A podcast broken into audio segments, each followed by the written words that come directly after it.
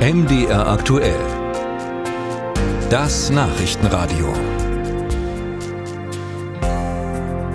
Je nach Perspektive können 8% wenig sein, aber auch schon ziemlich viel, wie im Fall einer neuen Demokratiestudie. Sie kommt zu dem Ergebnis, dass etwa 8% der Deutschen ein rechtsextremes Weltbild haben. Das bedeutet, dass sie zum Beispiel die Nazi-Verbrechen verharmlosen oder zwischen wertvollem und unwertem Leben unterscheiden.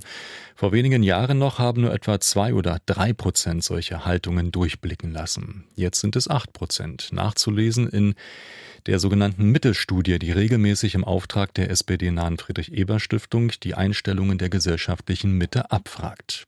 Darüber wollen wir reden mit Thomas Krüger. Er ist Präsident der Bundeszentrale für politische Bildung und gerade auf Dienstreise in Belgrad, wo wir ihn am Handy erreichen. Guten Tag zu Ihnen. Hallo, grüß Sie. Sprechen Sie schon angesichts dieser Zahlen aus der Studie von einer Bedrohung für die Demokratie?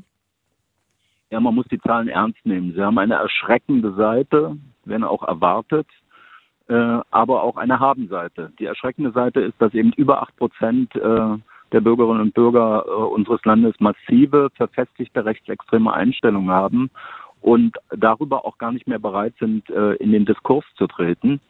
Und auf der anderen Seite haben wir natürlich äh, neben einem Graubereich, auf den es äh, sicherlich ankommt, an dem man arbeiten muss, mit 72 Prozent Zustimmung äh, zur Demokratie zu tun.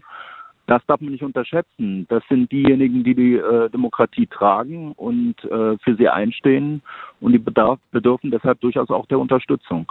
Wie die aussehen könnte, bereden wir gleich so ein bisschen. Was meinen Sie mit verfestigten rechtsradikalen Einstellungen? Also jemand, der die Asylpolitik zum Beispiel kritisiert, ist ja noch lange kein Rechtsradikaler. Nein, aber ähm, verfestigte antisemitische Haltung, sozialdarwinistische Positionen, herabwürdigende äh, Position gegenüber bestimmten Gruppen von Menschen äh, und natürlich massive rechtsextreme Einstellungen.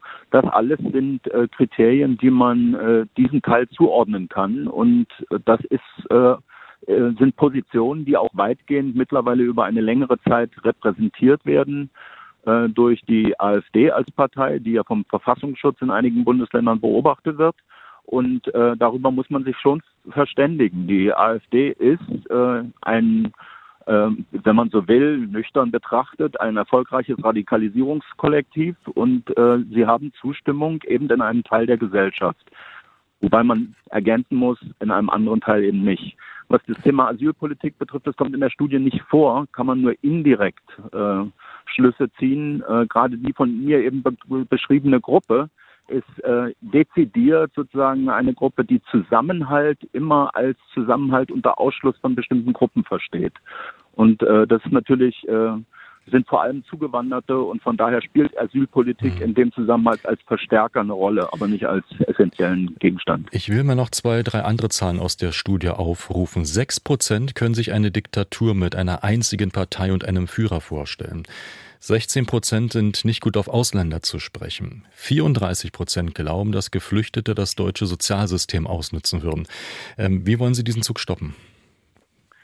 Hier muss mehr Kommunikation durch die ähm, Tagespolitik erfolgen. Die Parteien sind hier natürlich neben der politischen Bildung, neben äh, der Medienberichterstattung und vielem anderen mehr äh, auch in der Verantwortung und Pflicht. Und was ich beobachte, und ich nehme da meine Institution, die Bundeszentrale, nicht aus, die Bindekräfte von Institutionen, die ja essentiell sind für eine plurale demokratische Gesellschaft, äh, die schwinden zusehends. Äh, das beobachtet man bei den Parteien ganz besonders, bei den Volksparteien, die ja lange Zeit solche Positionen, wie wir sie eben beschrieben haben, domestiziert haben. Das heißt also, ähm, die Leute haben zwar solche Einstellungen, wählen aber andere Parteien als die AfD. Äh, und damit ist jetzt sozusagen offenbar Schluss sie wählen die Partei, die ihre Position vertritt und äh, meinen es damit ganz offenbar ernst.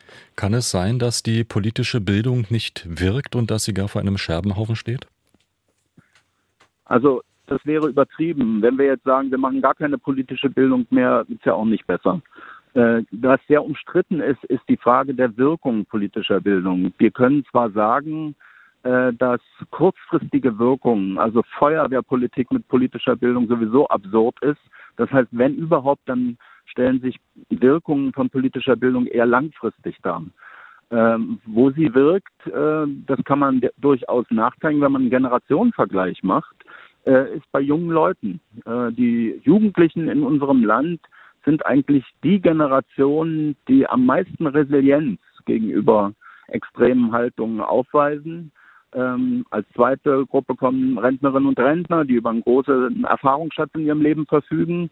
Äh, und äh, dann gibt es eben eine Gruppe, die äh, im Stress von äh, Arbeit und äh, Familie wenig Zeit hat für politische Bildung.